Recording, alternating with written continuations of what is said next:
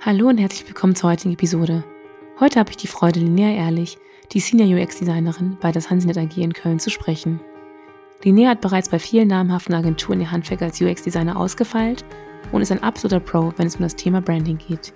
Mein Name ist Leslie Wardum und ich führe euch durch diese Episode von dem Digital Helpdesk.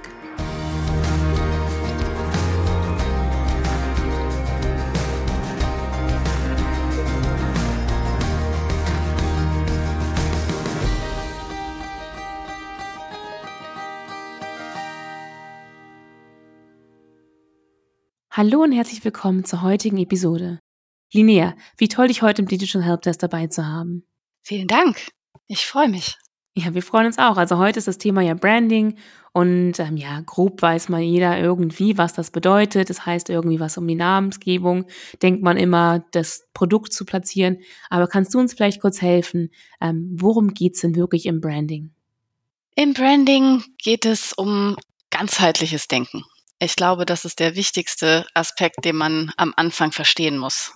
Ich denke, dass Branding heutzutage immer noch aus der alten Zeit verstanden wird, in der ein Branding, wie man es, wie das Wort sagt, Brand, also eine, ja, ein Zeichen war, was man seinen Produkten eingebrannt hat, um zu sagen, das ist mein Produkt oder heutzutage eben auch, das ist meine, meine Serviceleistung, mein Angebot. Und diese, dieses Verständnis von Marke, von Branding hat sich natürlich grundsätzlich gewandelt, denn heute geht es um eben diesen ganzheitlichen Aspekt zu verstehen, dass eine Marke eben nicht nur ein Corporate Design oder gar nur ein Logo ist. Das ist ein weit verbreitetes Missverständnis wichtig zu verstehen ist, dass ein Branding ein Prozess ist, der ganz am Anfang beim Verständnis des Unternehmens, wie verstehe ich mich selbst als Unternehmen, wie will ich mich darstellen, angefangen sogar noch, wie ist mein Geschäftsmodell und wie glauben Kunden daran, dass das, was ich anbiete, gut ist. Dieses, dieses ganzheitliche Prinzip ist das Wichtigste zu verstehen, wenn man sich heutzutage mit Branding be befasst. Also wir fangen nicht einfach an ähm, mit einem Bild und denken uns, das sind jetzt wir, sondern wir müssen wirklich verstehen, wer sind wir, was möchten wir sein, wie wollen wir ähm, überhaupt äh, ansprechen. Und dann können wir weiter gucken, ist, was du damit sagen möchtest. Genau. Also es geht einfach darum, ganz früh anzusetzen. Es geht selten darum, nur das Logo neu zu machen. Oder darum sollte es oft nicht gehen. Man denkt, dass mit dem Logo dann alles getan ist, aber das ist eigentlich der einfachste Prozess daran. Natürlich ist auch ein Logo ein unglaublich großer, kann auch langwieriger Prozess sein. Aber die Arbeit zum Beispiel, ein neues Logo zu kreieren, einen neuen Claim zu generieren, ein neues Corporate Design zu schaffen, was dann auch wirklich durch alle Kanäle hinweg den Marken, die Markenidentität, den Markencharakter trägt, das muss man ganz früh ansetzen im Markenkern. Und diesen Kern herauszuarbeiten, das ist die eigentlich größte, schwierigste und herausforderndste Tätigkeit, die aber auch, wenn man sie vernünftig macht und von Anfang an mit dem richtigen Mindset da auch dran geht, am allerwertvollsten für die Marke und den Wert der Marke am Ende ist. Mhm. Jetzt hast du ja ein paar ähm, Sachen erwähnt, die, wo man reingehen muss, also an der Marke, dass man ein Mindset haben muss. Gibt es denn einen Branding-Prozess oder einen idealen Branding-Prozess, wo du sagen würdest, das sind die Schritte, an der wir uns entlang hangeln sollten? Ich glaube, am wichtigsten ist es erstmal, die richtigen Menschen an einen Tisch zu bekommen. Das ist trivial, klingt trivial, ist es aber meistens, in den meisten Unternehmen nicht. Also ich habe einfach die Erfahrung gemacht, dass beispielsweise in dem Moment, wo so ein Branding-Prozess rein aus der Marketingabteilung eines Unternehmens heraus gesteuert wird oder auch ins Leben gerufen wird überhaupt und die Geschäftsführung faktisch hinterher erst mit schon so halbfertigen Ergebnissen aus dem, aus dem Branding-Prozess, den wir zusammen dann erarbeitet haben. In dem Moment, ja, ist ein, ich nenne das immer, ist ein Segelschiff ohne Segel unterwegs. Also das ist für mich immer dieses Bild. Also klar kriegt man ein Segelschiff auch nur mit dem Motor ne, in den Hafen.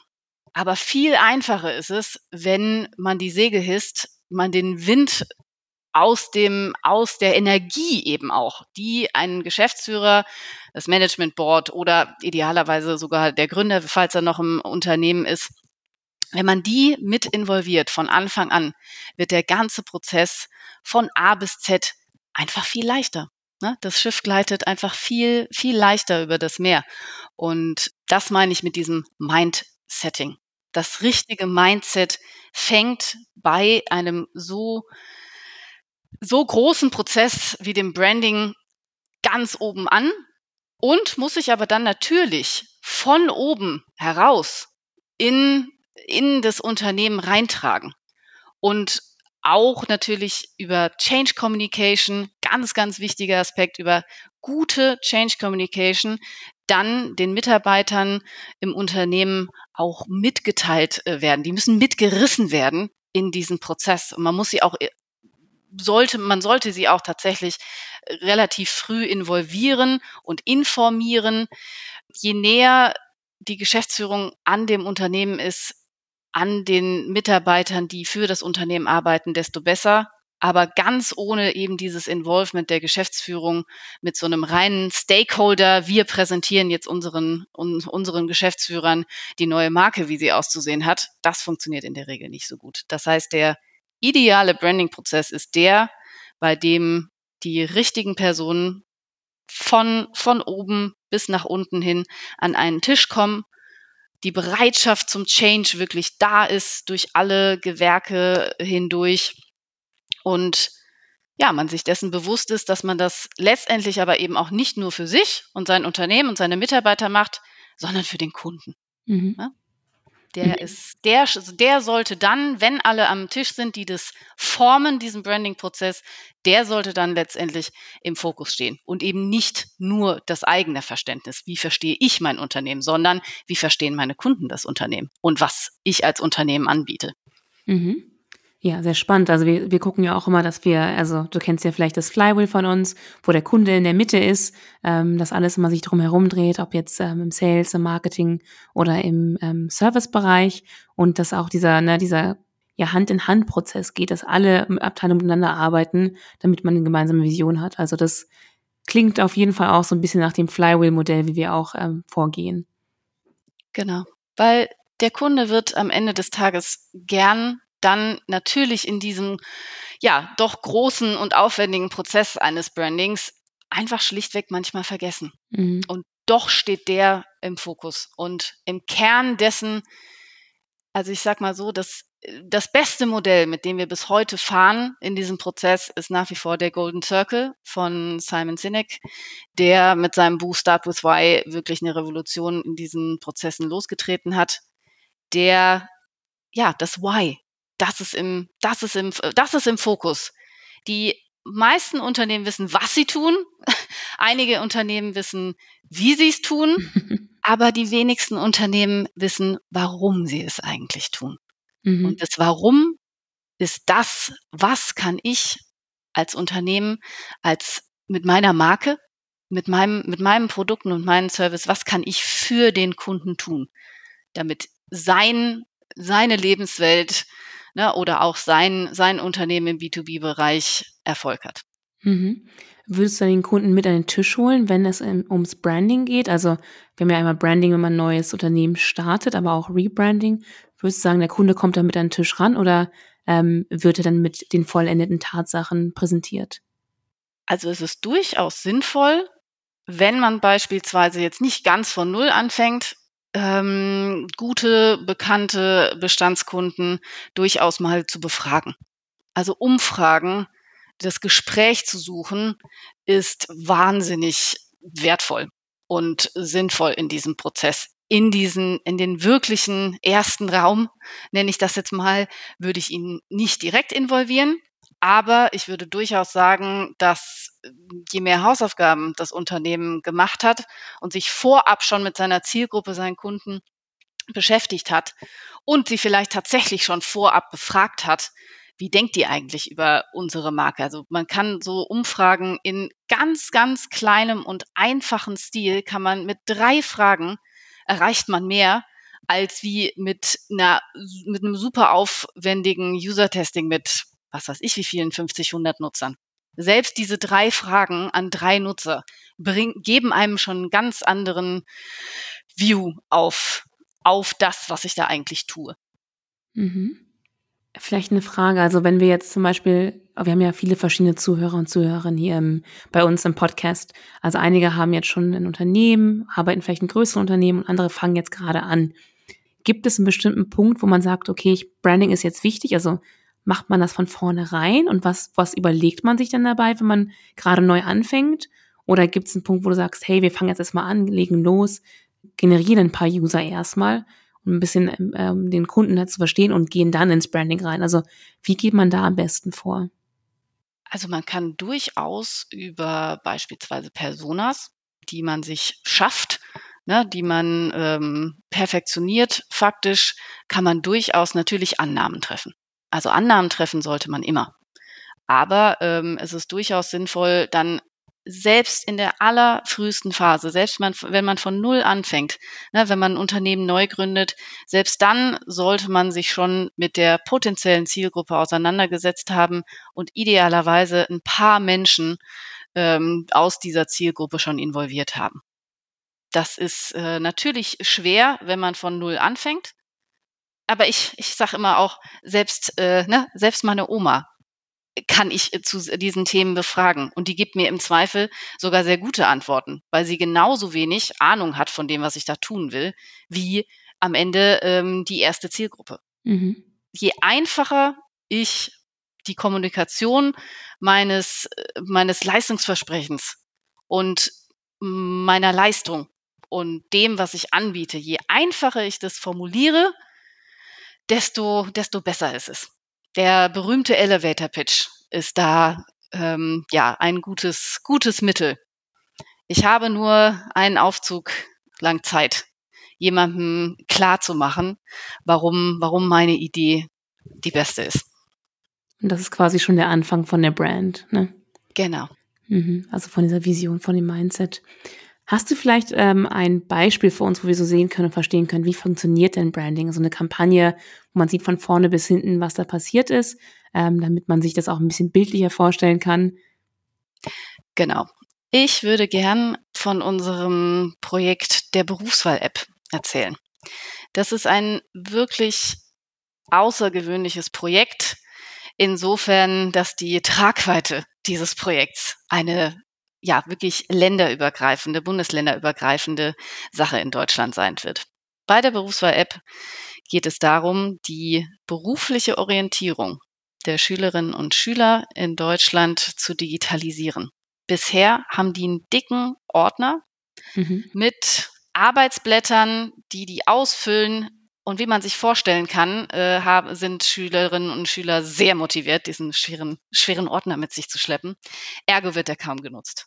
Er ist aber ein wahnsinnig wertvolles Instrument.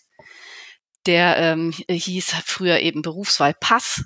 Dieses Instrument ist wahnsinnig wertvoll pädagogisch, weil es den, die Schülerinnen und Schüler von heute direkt am Anfang, so ungefähr ab der siebten Klasse, schon in den Prozess mitnimmt, nicht unbedingt am Ende der Schule rauszugehen und zu wissen, ich werde jetzt Maurer oder Architekt, sondern dass der ähm, Schüler oder die Schülerin befähigt ist, zu wissen, was sind meine Stärken und was sind meine Schwächen, was sind meine Interessen. Man, äh, man kann sich während dem Prozess ähm, ja, Feedback von anderen einholen und ist am Ende ja ein, ein junger Mensch, der aber sich selber sehr gut kennt, sich reflektiert hat und für das lebenslange Lernen was diese Generation noch viel mehr als unsere, unsere jetzige Generation betreffen wird. Dieses lebenslange Lernen, das, darum geht es im, im Kern. Und wir haben eben den, den Auftrag sowohl für die Kreation als auch die Entwicklung dieser Berufswahl-App bekommen und haben auch hier sehr früh angesetzt, die Zielgruppe gut kennenzulernen.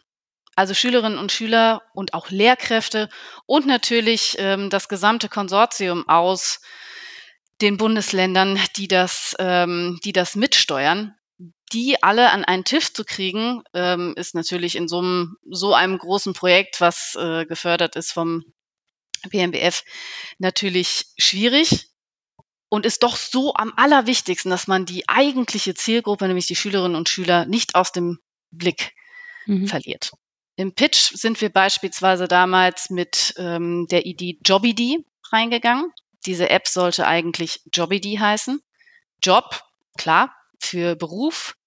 Job die Idee, die Idee dahinter eben, dass ich eine Idee davon bekomme, wer will ich später sein, was will ich später beruflich machen. Vielleicht nicht für immer, sondern vielleicht nur für eine Zeit, aber vielleicht, dass ich den Bereich kenne. Also, dass man eine Idee von dem bekommt, was man später in seinem Leben machen will und natürlich auch die ID, also die Identität. Mhm. Das heißt, wir sind mit so einem Namen in den Pitch damals reingegangen, damit haben wir auch gewonnen.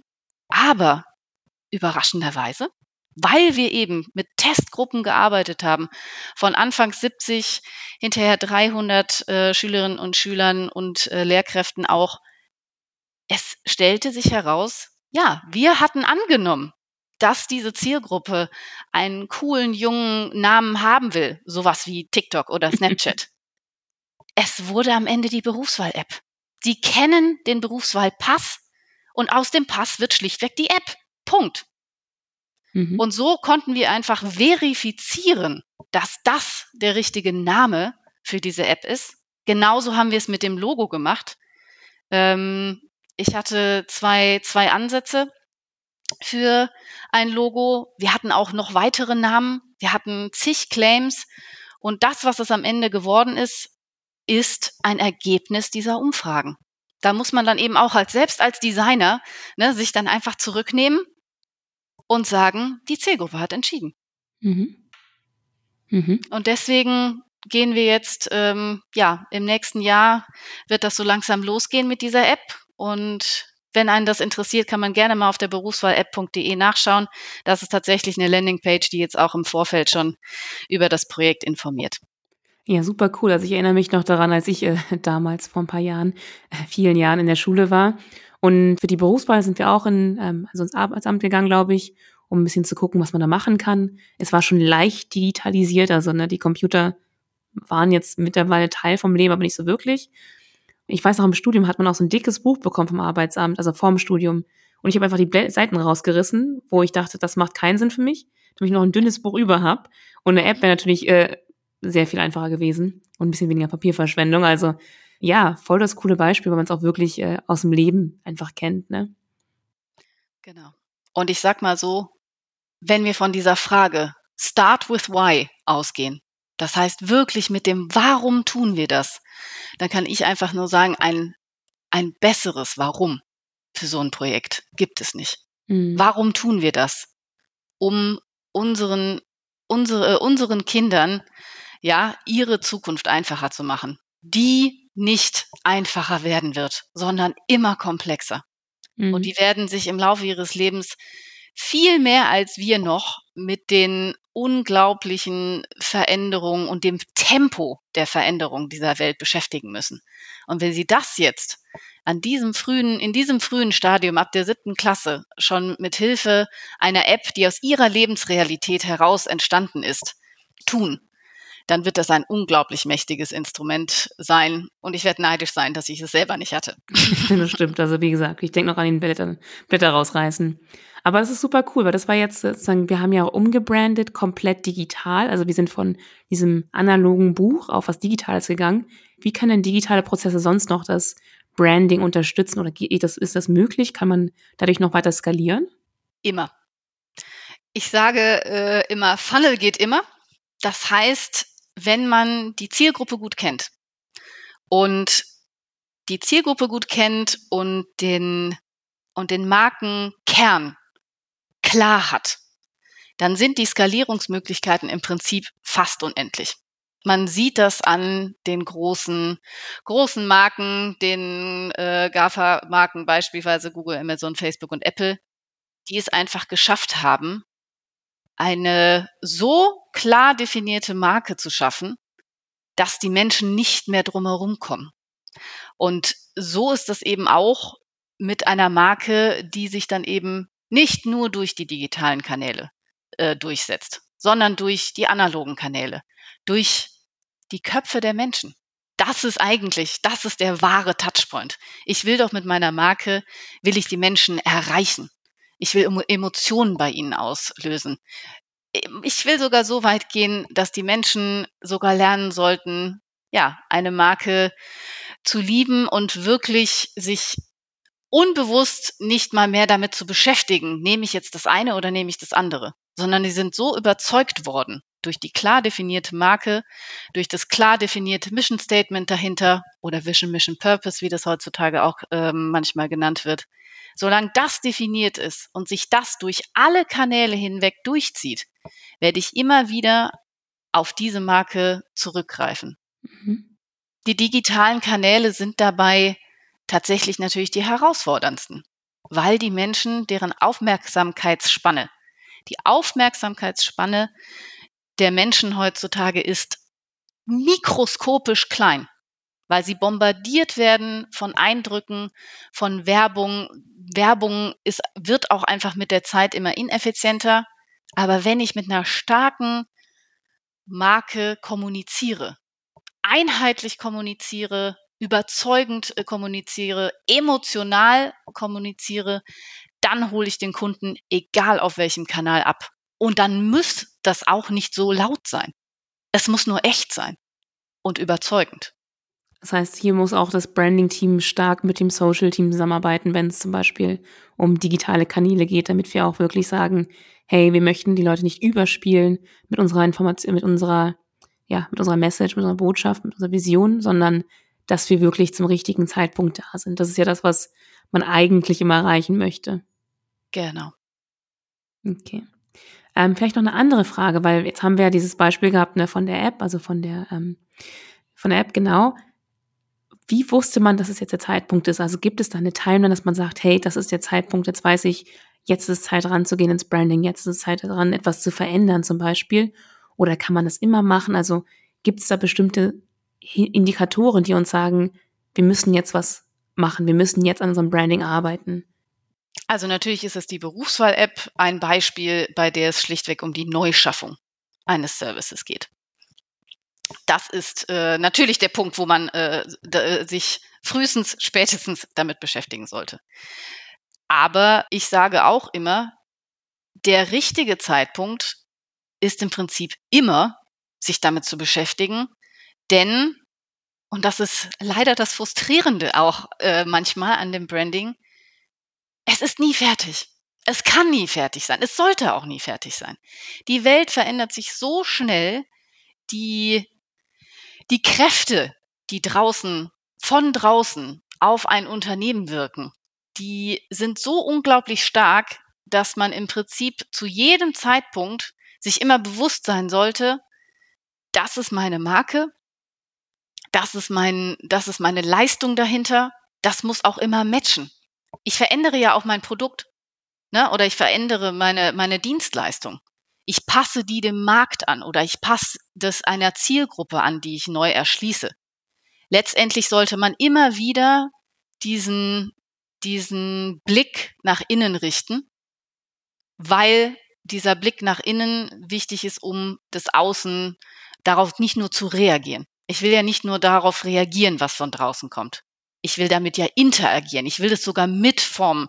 Ich will als Unternehmen mit meiner Vision die Welt von morgen besser machen.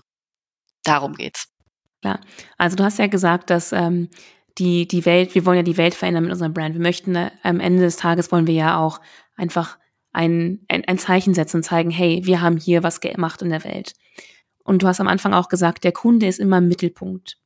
Das heißt, der Kunde ist auch quasi in Wechselwirkung mit unserem Brand im Mittelpunkt. Die Brand muss immer wieder auf den Kunden auf eingehen und sich damit auch weiterentwickeln. Ist das so richtig oder? Genau so. Also die Branding ist kein abgeschlossener Prozess. Es ist ein ganzheitlicher Prozess, der früh anfängt. Aber selbst wenn man den ich nenne das jetzt mal, idealen Prozess gemacht hat, ist der trotzdem nach ein paar Jahren, idealerweise vielleicht fünf bis zehn Jahre, würde ich jetzt mal sagen, ist so eine, so eine gute Zeit. Aber das ist heute. Morgen kann das schon sein, dass eine Brand auch alle zwei Jahre schon angepasst werden sollte. Sie muss nicht angepasst werden, sie sollte immer nur hinterfragt werden. Und dann muss man sich aufgrund der ähm, Gegebenheiten, die man dann draußen am Markt oder auch in seinem eigenen Unternehmen faktisch findet, sollte man sich dessen immer bewusst sein, das ist ein Prozess, den kann ich nie abschließen.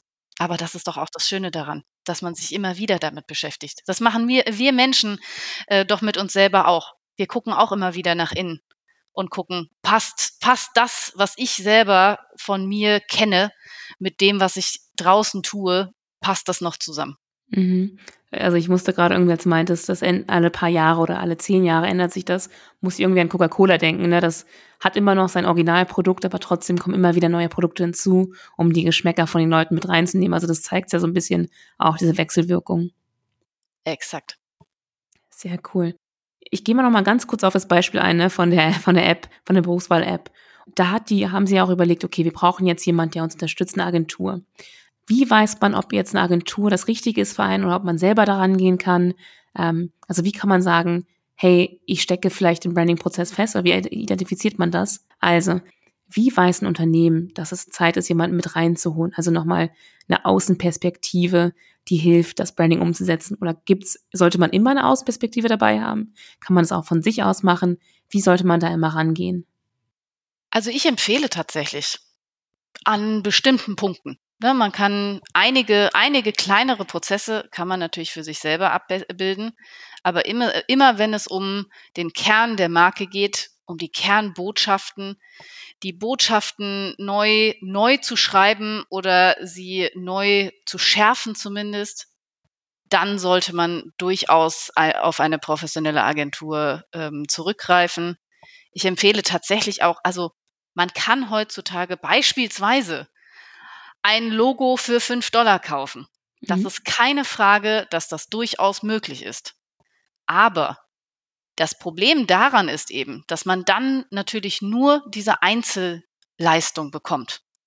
Und das ganzheitliche Betrachten eines Unternehmens vom angefangen beim Geschäftsmodell, der Strategie bis hin zur Definition des Markenkerns dann natürlich die Kreation von einem einheitlich multimedial funktionierenden Corporate Design und aller folgenden Maßnahmen bis hin zum CRM oder dann auch, ist auch immer wichtiger heutzutage, die, das Employer Branding.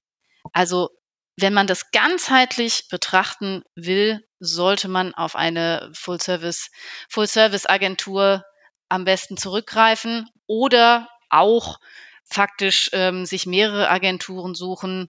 Die eine, die wirklich auf die Positionierung spezialisiert ist und dann eine Agentur, die dann ähm, diese Positionierung umsetzt. Aber aus einer Hand ist es durchaus hoch sinnvoll und das ist auf jeden Fall der Anspruch, den wir als Sunsenet haben. Mhm. Cool, sehr cool. Ich glaube auch immer, so ein außen, außenstehendes Auge ist mal ganz gut äh, zu haben. Und ich finde, du hast jetzt auch sehr oft für uns gesagt, das ist eine ganzheitliche Sache. Also ich glaube, das ist schon mal Tipp Nummer eins für uns alle. Ähm, Branding ist Zeit. wirklich ein ganz zeitlicher Prozess. Es geht von vorne bis hinten durch und immer wieder weiter, iterativ. Hast du vielleicht nochmal andere Tipps für uns, wo du sagst, hey, das ist super wichtig darauf zu achten im Branding. Also du hast jetzt schon sehr viel Wertvolles gegeben, aber vielleicht hast du nochmal so ein, zwei Tipps für uns. Ja, also wie ich sagte, am wichtigsten ist es, glaube ich, die richtigen Personen an den Tisch zu kriegen. Also man sollte sich wirklich überlegen, wenn man diesen Prozess angeht, dann sollte man sich dafür Zeit nehmen. Man sollte die Geschäftsführung, das Management Board, den Gründer sollte man involvieren. Man sollte die Mitarbeiter zu einem bestimmten Punkt auch anfangen zu involvieren und es sich auch rückversichern, dass das, was man ähm, in dieser Führungsebene über sein Unternehmen weiß, ob das auch wirklich mit dem matcht, wie die Mitarbeiter in dem Unternehmen das sehen und natürlich auch das ähm, mit tatsächlichen Kunden, wenn man sie schon hat, verifizieren. Und deswegen sage ich, Man kann viel selbst machen, man sollte sogar viel selbst machen, man sollte immer wieder sich selbst hinterfragen, aber zu einem bestimmten Punkt sollte man dann tatsächlich auf eine, eine professionelle Agentur zurückgreifen, die mit einem dann diesen Prozess wirklich begleitet, die Bescheid wissen, wie man das machen, die Erfahrung damit haben. Es ist oft so, dass man denkt, diese Einzelaspekte des Branding-Prozesses zu beherrschen. Aber erst in der Gesamtheit des Zusammenspiels aller Touchpoints und den Messages, die dahinter hängen, erst dann schafft man es, glaube ich, eine Marke zu schaffen, die einen fast unendlich skalierbaren Wert haben kann. Super. Cool, danke die Linnea für die ganzen Insights. Danke auch für dieses super coole Beispiel. Ich glaube, das ist ähm, super spannend, weil wie gesagt, wir können das alle irgendwie nachvollziehen. We've all been there. Danke für die Insights auf jeden Fall. Ich werde ähm, mal den Link dazu noch reintun bei uns in die, in die Footernotes, damit ihr auch alle reinschauen könnt. Und ja, danke dir. Vielen, vielen Dank.